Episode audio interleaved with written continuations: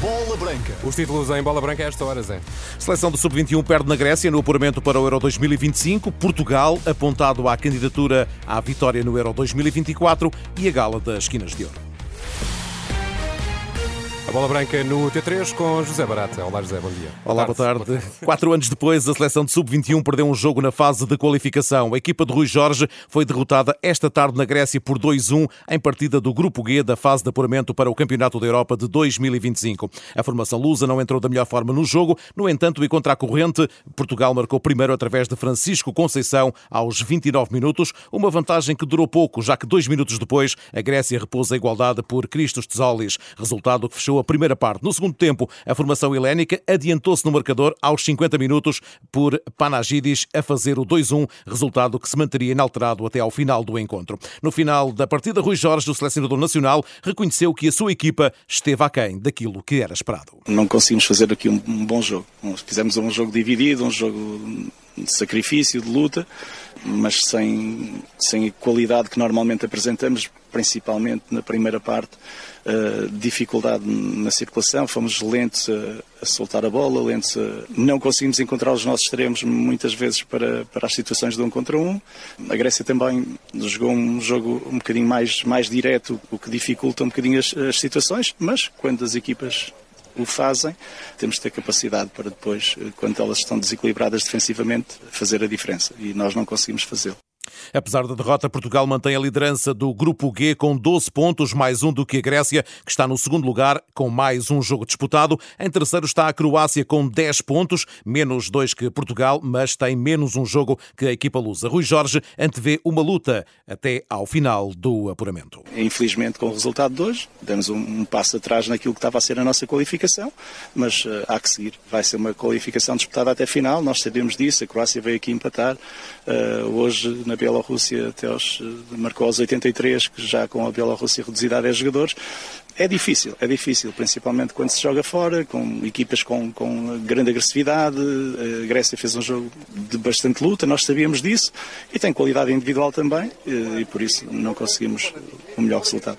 No final do encontro, os jogadores gregos festejaram muito a vitória. Rui Jorge considera normal, porque a equipa portuguesa é uma equipa difícil de defrontar, mas lamentou uma vez mais a má exibição desta tarde. Entendendo os resultados que temos feito ultimamente, claro que olham para nós dessa, dessa forma, nós sabemos isso, mas sabemos isso no final como sabíamos no início. Sabemos que somos uma equipa difícil de defrontar. Agora, eh, somos difíceis de defrontar, mas não somos imbatíveis, principalmente eh, quando nós estamos no nosso melhor. O próximo jogo de Portugal para a fase de apuramento do Euro 2025 de Sub-21 está agendado para o dia 20 de março do próximo ano, com a equipa das esquinas a receber as Ilhas Faroé. E a seleção A de Portugal está em grande destaque na imprensa internacional, depois, e sendo mesmo apontada como uma das grandes favoritas à vitória no Euro 2024, depois de terminada a fase de qualificação, com 10 vitórias em 10 jogos, 36 golos marcados e 2 sofridos. Roberto Martínez, o selecionador das esquinas, não fugiu ao momento, mas alerta que numa fase final é preciso muito mais. A mesma ideia é partilhada por Nuno Gomes em entrevista à Bola Branca. Candidato sim, mas há um lote de favoritos com currículo historial com mais peso que o das esquinas. É um dos candidatos a ganhar o próximo Campeonato da Europa, mas como a nossa seleção, há outras também. E dentro desses candidatos, acho até que há hum, alguns favoritos que se calhar Portugal aí pode não entrar nesse, nesse grupo de favoritos. Temos eh, desde logo a Alemanha, que é até a seleção que vai organizar eh, a competição. A Itália, que é a atual campeã, no caso da França, a Espanha, a própria Inglaterra. Há muitos candidatos e depois dentro dos candidatos alguns favoritos. Portugal eh, é para mim também um, um dos candidatos e espero que depois, eh, no desenrolar do, do europeu, possa tornar-se um favorito a vencer.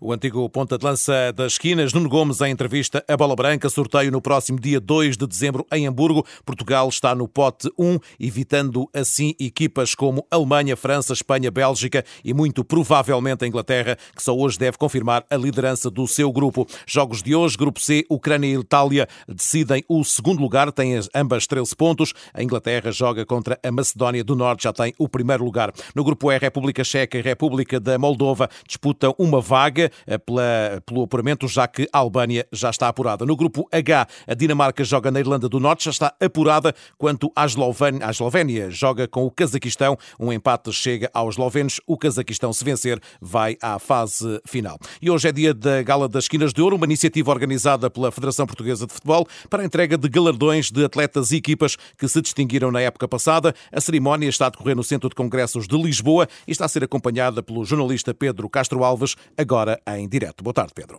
Boa tarde. A pouco mais de meia hora do início da gala começam agora a chegar os primeiros convidados. Entre eles estarão os 23 convocados da Seleção A, que ontem completaram o apuramento do, para o Euro 2024. No total, hoje serão entregues 16 prémios, entre todas as modalidades que estão debaixo da alçada da Federação Portuguesa de Futebol, o futebol, futsal, futebol de praia. A temática deste ano é o futebol de base, por isso os prémios aos vencedores das diferentes categorias serão entregues por jovens rapazes e raparigas e diversas academias serão distinguidas incluindo as de Benfica, Sporting Porto e Sporting de Braga. Esta será também uma noite de homenagens, incluindo a Pep, pelo recorde obtido na Liga dos Campeões, a Rubén Dias e Bernardo Silva, pelos títulos conquistados pelo Manchester City, também à Seleção Nacional Feminina, pela prestação no Campeonato do Mundo, e a B. Martins, eh, pela distinção de melhor jogador do mundo de futebol de praia, e ainda também à Seleção de Sub-19 de futsal, que conquistou o título europeu da categoria. Um dos momentos mais esperados da noite é ainda ainda a presença do herói do Euro 2016, Éder,